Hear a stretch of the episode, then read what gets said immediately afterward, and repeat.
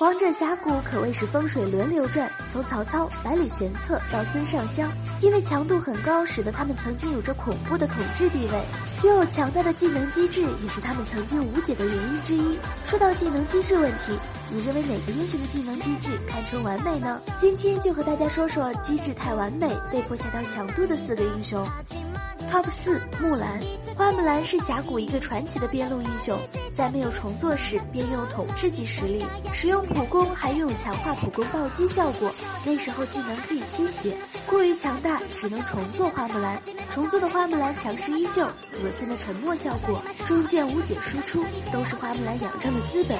如今的花木兰已经退居二线边路英雄，沉默时间下调，输出减少，强势不在。Top 三宫本。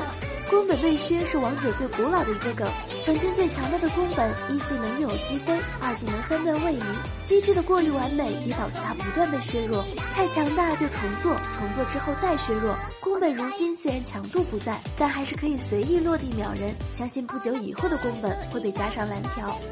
Top 二达摩，达摩强势时期也曾经称霸边路，减防、回血、突进、控制和爆发一样不落。边路对线一 v 二，气势丝毫不弱，升四级拿双杀是达摩的基本操作。打团一个闪现大招，直接将对面按在墙上摩擦。论机制，达摩绝对能排前面。如今达摩也是被下调的厉害，技能机制完美，但是输出不足。Top 一李白。李白曾经被称为最强打野，也是王者最秀英雄之一，拥有无法选中的无敌状态，特殊的位移技能，技能机制摆在那，注定 carry 全场的男人。一个大招残血吸满血的喘息，只有老玩家能体会吧。这么多个赛季，李白多次削弱，即便如此，高端级李白依旧出场，机制摆在这儿，实力压不住。